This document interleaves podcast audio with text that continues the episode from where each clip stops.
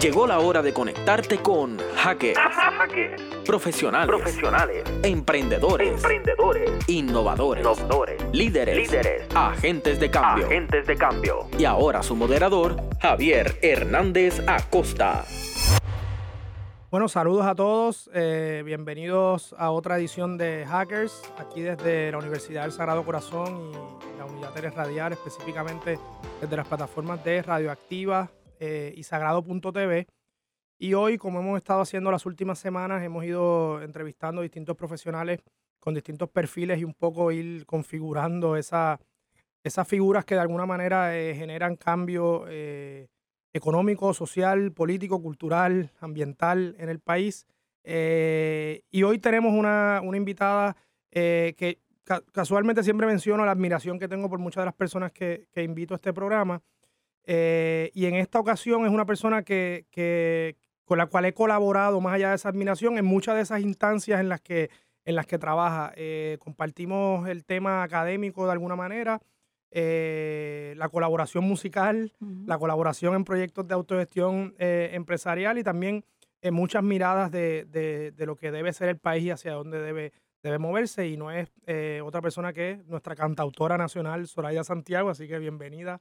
Muchas gracias y un honor que me, me hayas contado entre tus hackers. me gusta pensar eso de que provocamos cambio social. Eso, eso es bien importante, ¿verdad? Esa- esas figuras que desde cualquier ámbito eh, siempre están eh, usando su talento para transformar las condiciones de las cosas que, que- que no necesariamente están como deberían. Eh, y, y Zoraida definitivamente es una de esas personas y vamos a estar hablando poco a poco de todo ese, toda esa trayectoria eh, tan diversa y que, y que de alguna manera es, parte de ese perfil innovador. Eh, pero Zoraida, antes que todo, me gustaría eh, siempre hacemos esa primera sección como una especie de, de- actividad forense en la cual vamos identificando cuáles fueron esas experiencias eh, familiares, de, de comunidad, de formación académica que fueron llevando eh, a ese perfil que, que tienes ho- hoy en día. Eh, resumir eso es un poquito Sí, difícil, pero eh, pues te puedo decir que nací en el seno de una familia eh, diferente en el sentido de, de políticamente, ¿verdad? Su pensamiento político. Eh, mi madre era profesora universitaria, una de las primeras mujeres geógrafas de Puerto Rico. y esa, pues ese legado lo tengo. Mi padre era cantante, así que tengo por ahí el legado musical. Eh, en mi proceso de crecimiento, pues eh, tenía mucha curiosidad siempre por todas las áreas dentro de mi familia. Mi tío Carlos Buitrago era un antropólogo eh, a quien admiraba yo mucho desde pequeña. Así que cuando entré en la universidad, pues tuve esa, como que esa disyuntiva de hacia dónde me dirijo, eh, tanto profesionalmente como en términos de, de actividad política, actividad social, etcétera, etcétera. Y fui con, con toda esa curiosidad, entré como estudiante de la Universidad de Puerto Rico, recinto de Río Piedras, y rápidamente me, entre- me integré a procesos este, de cambio, de transformación. Por ejemplo, eh, un grupo que tratamos de implantar la primera cooperativa para correr la cafetería del centro de estudiantes, que fue un proceso que duró dos o tres años, logramos eh, sentar las bases para eso, luego eh, yo me fui y no, no, de verdad no, no sé qué pasó después con eso, pero fue un proceso bien interesante. Eh, por lo tanto, me interesé mucho en el cooperativismo, tomé cursos de cooperativismo. Tú estu- Eh, estudiaste a nivel subgraduado en la Facultad de Ciencias Sociales. Sí, a nivel subgraduado me, me gradué de antropología, del, del Departamento de Antropología, Sociología y Antropología. Pero también tomé eh, cursos en, en cooperativismo con el eh, Monseñor Antulio Parrilla Bonilla, el que padre de, el padre de, de- de- m- ¿verdad? intelectual de- del cooperativismo. Eh, y también, pues, eh, algo que nunca he podido dejar a un lado, pues la música. Claro. Comencé con, ¿verdad? con agrupaciones estudiantiles, cantando en las actividades, eh, y comencé a componer, comencé a escribir.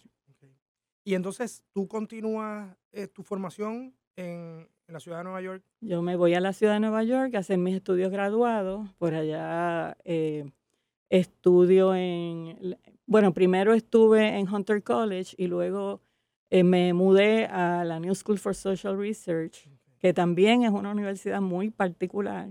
La universidad en el exilio le llamaban, porque fue formada en un momento dado por eh, intelectuales exiliados de la Segunda Guerra Mundial eh, en, Nueva York, eh, con una perspectiva muy, muy de avanzada. Háblanos un poquito de esa, de esa perspectiva particular, esa experiencia académica. ¿Qué, qué, puede compartirnos?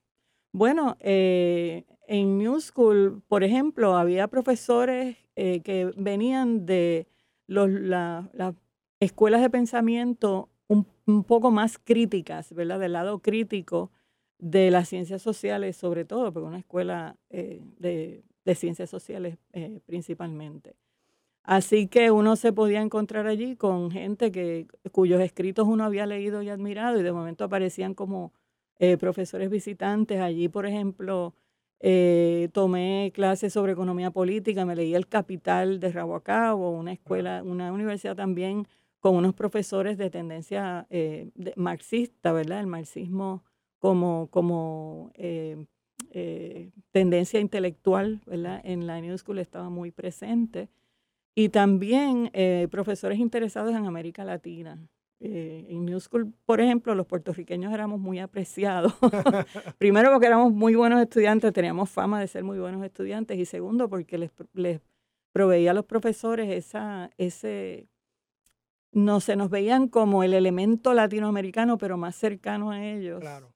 Y, tuve un profesor a quien recuerdo con mucho cariño, William Roseberry, que a su vez era admirador de mi tío Carlos Buitrago eh, ah, por su trabajo con el campesinado colombiano. O sea, él había estudiado mucho los campesinos en Colombia y había leído mucho el trabajo que mi tío había hecho en Puerto Rico y, hicimos una buena relación durante los años en que estuvo allí. Y mientras esto está pasando a nivel académico en la ciudad de Nueva York, hay también todo un desarrollo musical. También. Eh, algunos proyectos importantísimos en la historia de la canción. Sí, bueno, empezamos tocando en la, eh, o sea, con unas amistades. Yo empecé tocando en las calles del village. Este, nos, nos reuníamos en una esquina con la guitarra, con instrumentos de percusión y cantábamos hasta que nos vio un, un individuo que era dueño de, de uno de los, eh, del Olive Tree, que es uno de, uno de los lugares famosos de, del village, y nos invitó a que estableciéramos un cafeteatro en, en el sótano de, de, del Olive Tree. Y allí empezó eh, el primer cafeteatro que yo recuerdo en la ciudad de Nueva York, por lo menos en la generación de, de, nosotros, eh, donde nosotros tocábamos, atendíamos las mesas. mientras tanto, pues yo estaba estudiando en New School, así que tenía esa, esas, este, esas dos instancias siempre presentes, por un lado la música y por el otro este, la, la carrera de antropóloga. Que de alguna forma eh, hay una conexión ahí, porque obviamente la canción se vuelve ese recurso eh, clave para uno también comunicar todo un, tema de, de, crítica social y de... Vamos a dar una breve pausa y cuando regresemos retomamos ese tema eh, en la ciudad de Nueva York. En breve regresamos con Hackers, Emprendimiento, Innovación, marcando la diferencia. Regresamos a Hackers, profesionales del emprendimiento y la innovación. Bueno, Zoraida, eh, nos quedamos hablando de la ciudad de Nueva York, que a, su vez es la meca de, un montón de procesos eh, culturales, sociales y políticos. Eh, y me gustaría que nos siguieras hablando de cómo se da también esa creación de Aires Bucaneros, que es ese proyecto musical eh, importantísimo para, para, el país. Mira, en Nueva York en ese momento confluyó mucha gente latinoamericana, huyendo, por ejemplo, de, de Chile, ¿verdad? de la dictadura de Pinochet, de Centroamérica, de muchos sitios. Y fueron muchos músicos, conocimos músicos, compartimos con ellos, hasta instrumentos que, que yo no conocía, ¿verdad? Este, alguien me regaló un charango, este, fue, fue, una experiencia en verdad culturalmente bien rica. Entonces, obviamente habíamos empezado a, hablar, a oír la nueva trova, la nueva cubana, la nueva canción, pero en Nueva York se, se creó como una especie de comunidad musical en donde eh, la canción, como tú decías, eh, se comenzó a utilizar, o, o se, se, utilizaba, no se comenzó, ¿verdad? Se utilizaba para reflexionar y para pensar sobre los procesos sociales que se estaban viviendo. Eh, entonces, eh, aparece Roy Brown, que también emigra de Puerto Rico en ese momento a Nueva York. Yo lo conozco, yo trabajaba en Claridad Bilingüe en ese momento de Ah, reportera. wow. Y me, y me dan la encomienda de entrevistarlo. Él no se acuerda de esto, pero yo lo entrevisté. Y luego él me oye cantar en, en una calle en, en Nueva York y me propone, eh, él tiene un proyecto que es Aire en Bucanero, que es sobre la poesía de Palés. Tiene esta composición de Palés de Aire en Bucanero. Y entonces empezamos a reunirnos y a ensayar. Se, se fueron eh, incorporando Pablo Nieves, Carl Royce, y trabajamos, empezamos a trabajar. eh, en el 78 ya estábamos, ya habíamos empezado a tocar en diferentes lugares en Estados Unidos, nos estábamos dando a conocer y nos invitan al Festival de la Juventud y los Estudiantes en Cuba, en La Habana. Y ahí fue que Aires Bucaneros, pues, se presentó a escenarios amplios y que en- fue escuchado a nivel internacional, que aunque Roy ya era conocido, ¿verdad? Pero Aires Bucaneros, pues, logró un impacto mayor porque Aires Bucaneros fue un proyecto musical Claro. para mí innovador. Sí, y, eso te iba a mencionar porque, o sea, veníamos ya con esa cultura del, del cantautor, pero Aires Bucaneros también tiene la dimensión de, de agrupación. De taller, unos- de- taller, con unos arreglos. Ahora que mencionas el tema de, de, ¿verdad? de la, la confluencia de, de- de personas de distintas, se- se nota en los arreglos, ¿verdad? Influencia suramericana, de instrumentos, el bombolegüero, Sí, el, el joropo en algún tema. O sea, Sí. que, que también está toda esa, todo eso que supone, toda esa mezcla que supone la ciudad de Nueva York, también está presente en el taller de, de aires bucaneros y lo que eso representa en temas de innovación musical. exacto. Sí, Aires Bucanero fue una experiencia especial porque íbamos, nos reuníamos en taller y realmente construíamos lo- los arreglos eh, en, en grupo. Y para mí eso era distinto porque yo venía, de, obviamente, de una cultura donde se hacían arreglos y, los, y, los, y la gente interpretaba, los músicos interpretaban los arreglos que otra gente había hecho. Claro, claro. Pero esto fue una cosa totalmente distinta. Cuando, ¿En qué año regresas a Puerto Rico? Yo regreso en el 82. Ok. Eh, teniendo ya una formación académica rigurosa, eh, una experiencia musical, ¿cómo fue ese proceso de tú llegar a Puerto Rico y tú decir, y, y fíjate, no, no, no lo había pensado, pero, pero yo sé que le pasa a mucha gente cuando regresa, esta cosa de tú decir, ok, regreso, me, me vas a explicar, me gustaría saber por qué decide regresar, o si siempre estuvo contemplado, y, y cómo decide, ok, eh, eh, voy a, a operar desde aquí eh, para lograr lo que quiero. O sea, ¿cómo se da ese proceso de decidir desde Yo, dónde? yo siempre quería regresar, Ok. siempre había querido regresar. Terminé mi, la parte de mis estudios que tenía que estar en la universidad, ¿verdad? La parte, completé mis, est- mis clases Ujú. y me disponía a hacer mi tesis, como que era tenía que regresar. Eh, pero encontré la coyuntura perfecta porque eh, me enamoré acá. Y entonces, más rápido, pues regresé a Puerto. Rico y entonces empecé a pensar en cómo eh, trabajar de manera independiente de Aires Bucaneros, porque obviamente ya, Claro. ya yo no estaba en Nueva York. eh, y aunque Roy y yo permanecimos como amigos, igual que Pablo y Carl, pero cada cual siguió con sus proyectos. eh, y yo pues quería seguir con mi propio proyecto de, de la canción. Y se me hizo bien difícil, porque, eh, y ahí entra la cuestión de género, ¿no? La cuestión de que em, la idea de lo que es una cantante en Puerto Rico en ese momento no compaginaba mucho con la propuesta mía como cantautora. Entonces, este, sí se conocía el cantautor y obviamente pues los que participaron en la eh, creación del movimiento de la nueva canción en Puerto Rico, básicamente eran hombres. Eh, y, y llego yo, ¿verdad? Que ya se me conocía por aires bucaneros en algunos sectores, pero hacer mi propuesta. Claro. Entonces fue como un poco difícil eh, y me encontré con que no era, no era una realidad eh, poder vivir de la música. Y entonces, pues, me, eh, me dediqué a la, a la academia, a la enseñanza, que también era algo que había hecho en Nueva York. Claro. Eh, yo había trabajado en varias universidades allá y llegué a Puerto Rico y me integré en, en- en la academia, no directamente todavía en la Universidad de Puerto Rico, eso vino más adelante. Pero la música, pues fue eh, algo que seguía haciendo, pero no como una actividad principal.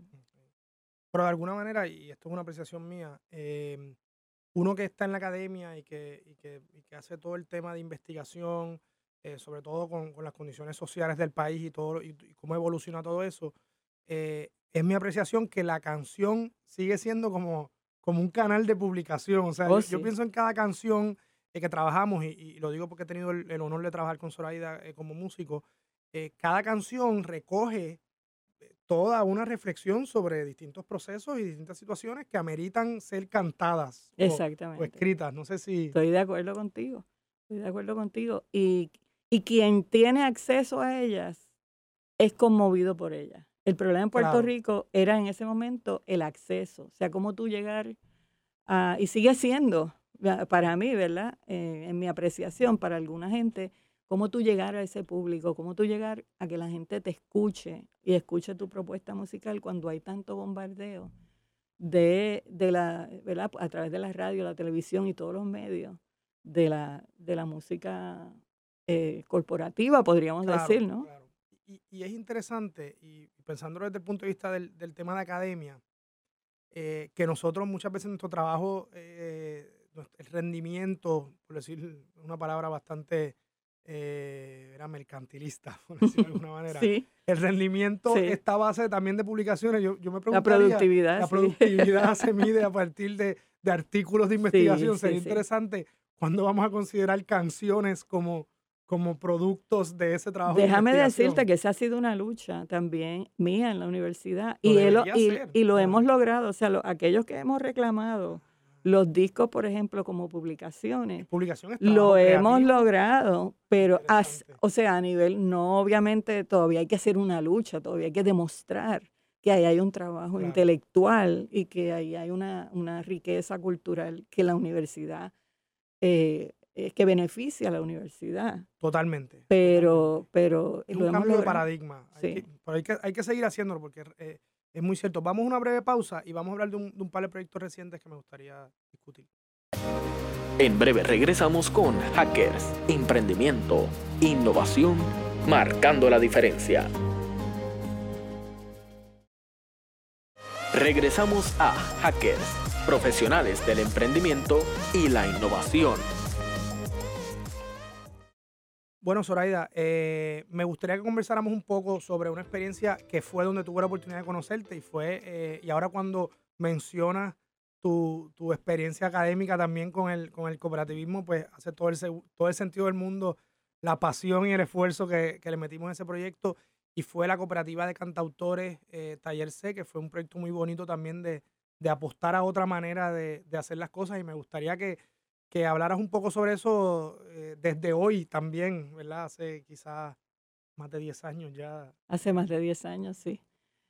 Mira, para mí Taller C fue una, eh, una cosa muy especial. Yo recibí esta invitación de parte de estos jóvenes este, un día para que yo fuera a compartir con ellos allá en Caimito, Exacto. eh, donde, se, donde se reunían ellos y tenían su sede, eh, para cantar y hablar, eh, ¿verdad? Con la guitarra y qué sé yo. Y yo llego allí escucho estos cantautores y cantautoras con estas canciones maravillosas eh, y en este espíritu de, de- de solidaridad y de, y de compromiso con la música y me maravilló. Y, yo, y me invitaron a formar parte del, del taller y yo pues inmediatamente dije que sí. Eh, siempre he tenido como que esta tendencia eh, y esta, este convencimiento de que un individuo se le hace mucho más difícil cambiar el mundo que a un grupo. Entonces, eh, si se unen esfuerzos, la- el trabajo que se hace tiene más mm, redundancia, o sea, se crea más cambio. No solamente en las personas que estamos envueltas, o sea, no solamente en la gente que está alrededor de nosotros, sino en nosotros mismos. Eh, así que me envolví, te conocí en ese proceso. eh, abrimos aquel eh, cafeteatro Taller C en la calle Robles. Los 55. Eh, y, y pues yo creo que fue eh, productivo, yo creo que nos enseñó mucho a nosotros y a mucha otra gente. Yo creo que eso no ha muerto en el sentido eh, de que no es trabajo perdido, al contrario, es un trabajo que dejó una huella y que, y que fue modelo. Yo sigo convencida de que fue modelo para otros proyectos que quizás no dentro de, yo creo que entiendo, y voy a decir algo a lo mejor un poco controversial, yo creo que parte del problema eh, es el, el, concepto del cooperativismo que hay en las instituciones gubernamentales. Claro. Eh, para mí el, el, cooperativismo es algo más espontáneo, algo más este eh, yo creo más de filosofía de vida, Exactamente. de práctica. Que de reglamentaciones y, de, Yo creo que es importante, ¿verdad? Reglamentar y, y organizarse bien pero yo creo que si no hubiera sido por muchas circunstancias del movimiento cooperativista en Puerto Rico como institución gubernamental, o sea, como procesos que tienen que ver con el gobierno, ¿verdad? Eh, esos proyectos florecerían más, me parece a mí. Y, estoy de acuerdo, eh, y estoy de acuerdo en que, muchos proyectos que, han sido derivados de alguna manera de, esa experiencia eh, han adoptado algunos elementos de esa práctica de economía solidaria. Exactamente. sin, sin, necesariamente entrar en la rigurosidad de lo que es el cooperativismo. Exactamente. Eh, como está definido por el gobierno. Y yo creo que esa fue una experiencia bien bonita.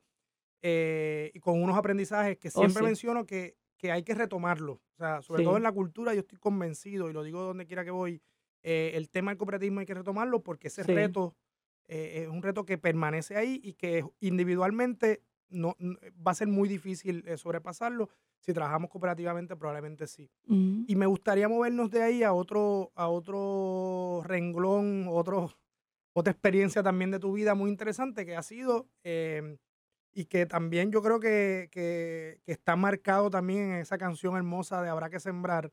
Eh, y es esa movida hacia el tema agrícola como proyecto de autogestión empresarial, de desarrollo comunitario, social. Yo, yo lo veo como muchas cosas. Háblanos un poquito de ese, yo entro en, eh, en, ese, en, esa, en ese ámbito, en esa actividad, fíjate, principalmente porque en mis clases de ciencias sociales, yo trabajo mucho el tema de, de la sustentabilidad, el tema de Puerto Rico, de, de la dependencia que Puerto Rico eh, ha vivido a través de las últimas décadas, ¿verdad? Eh, y entonces vi por el otro lado a mi hijo meterse en proyectos agrícolas de sus amistades y lo vi aprendiendo mucho, no en la universidad, sino en la calle, en la práctica. Eh, y entonces pensé que era una responsabilidad de cada uno de nosotros asegurarse de crear un cambio en la situación puertorriqueña con respecto a la alimentación, con respecto a la agricultura, a la seguridad alimentaria. Y me dije a mí misma, pues mira, eh, mi hijo le encanta la agricultura, a mí también, eh, y mi esposo estuvo de acuerdo, nos fuimos a, ¿verdad? Yo me fui principalmente. Eh, encontré una, una, finca cerca de nosotros vivimos, en, en, San Germán, y nos metimos en este proyecto hace 10 años. La finca estaba sembrada de café, yo no sabía nada de café, pero teníamos un amigo que tenía una finca de café y tenía una torrefacción. Y él poco a poco nos fue llevando por todas las etapas de aprendizaje hasta que eh, eh, logramos eh, establecer esa torrefacción, que es la única torrefacción ahora mismo que hay en toda esa área. Pequeña, un proyecto pequeño, un proyecto familiar, pero yo realmente estoy convencida y todo lo que he leído me da la razón de que la agricultura, el futuro de la agricultura está en pequeñas fincas familiares, cinco, seis, hasta diez escuelas administradas por pues por una familia eh, y que provee empleos a algunas personas, pero no en la agricultura industrial a la que hemos estado acostumbrados y la que es la que domina el, área de, la agricultura en Puerto Rico por lo menos, que es un desastre, ¿verdad? Todas estas tierras eh, que están acaparadas por, por compañías semilleras, por ejemplo, que no están produciendo comida. Claro. Eso es otra cosa. Que es lo que nosotros necesitamos. Déjame, déjame decir dos cosas que me parecen bien importantes y es que, y, con las que coincido completamente, eh, también está, no, no, está necesariamente en el qué, sino en el cómo, ¿verdad? A veces siempre pensamos, sí, desarrollo económico, pero cuál desarrollo económico y para quién. Exactamente. Agricultura, sí, ¿qué agricultura y para quién? Eh, y eso me parece que, que, es la pregunta más importante de cómo vamos a hacer esto. Pero yo quiero hacer un comentario sobre, sobre ti, eh, porque a lo largo de la entrevista hay, una, hay unas cosas bien interesantes. O sea, hay un trabajo académico que nos permite acceso a una, a una investigación y a una reflexión. Pero hay un caso bien interesante en, tu perfil y es que tú has llevado eso a, a proyectos concretos de acción, ¿verdad? Y, y, esto es bien importante porque ese perfil del que tratamos de, de retratar aquí tiene esa característica. Es si el tema de sustentabilidad es un tema bien importante en la academia para mí, pues como yo lo llevo a la acción con una finca familiar que produzca y que genere esos pequeños ecosistemas. El cooperativismo, pues cómo lo llevo colaborando en un proyecto de autogestión empresarial, cultural, como lo fue. Y, quiero destacar eso porque me parece que la canción, ¿verdad? También como, como vehículo. Y, y, todo esto enmarcado en un tema de producir cambio. Eh, así que quiero decir eso porque me parece bien importante porque redondea un poco lo que, lo que siempre pienso, interdisciplinaridad, pero también cómo ejecutamos eh, este tema.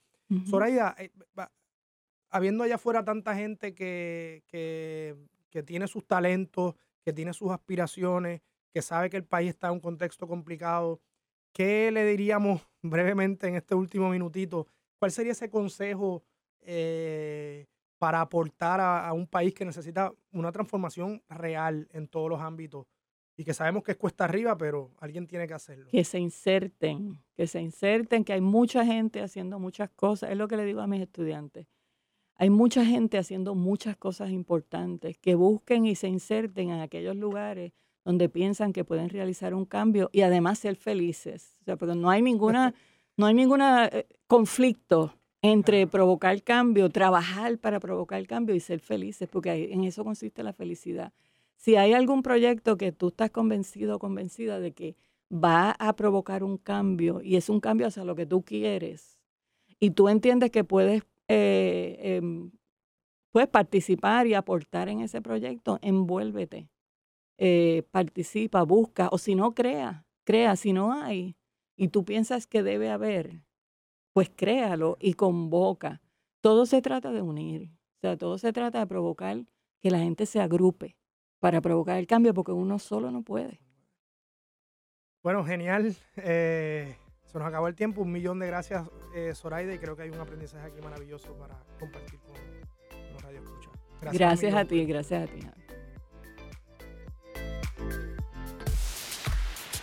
Gracias por habernos acompañado en Hackers la próxima semana los esperamos en un espacio en donde seguiremos en contacto con los profesionales que dejan su huella a través del emprendimiento y la innovación.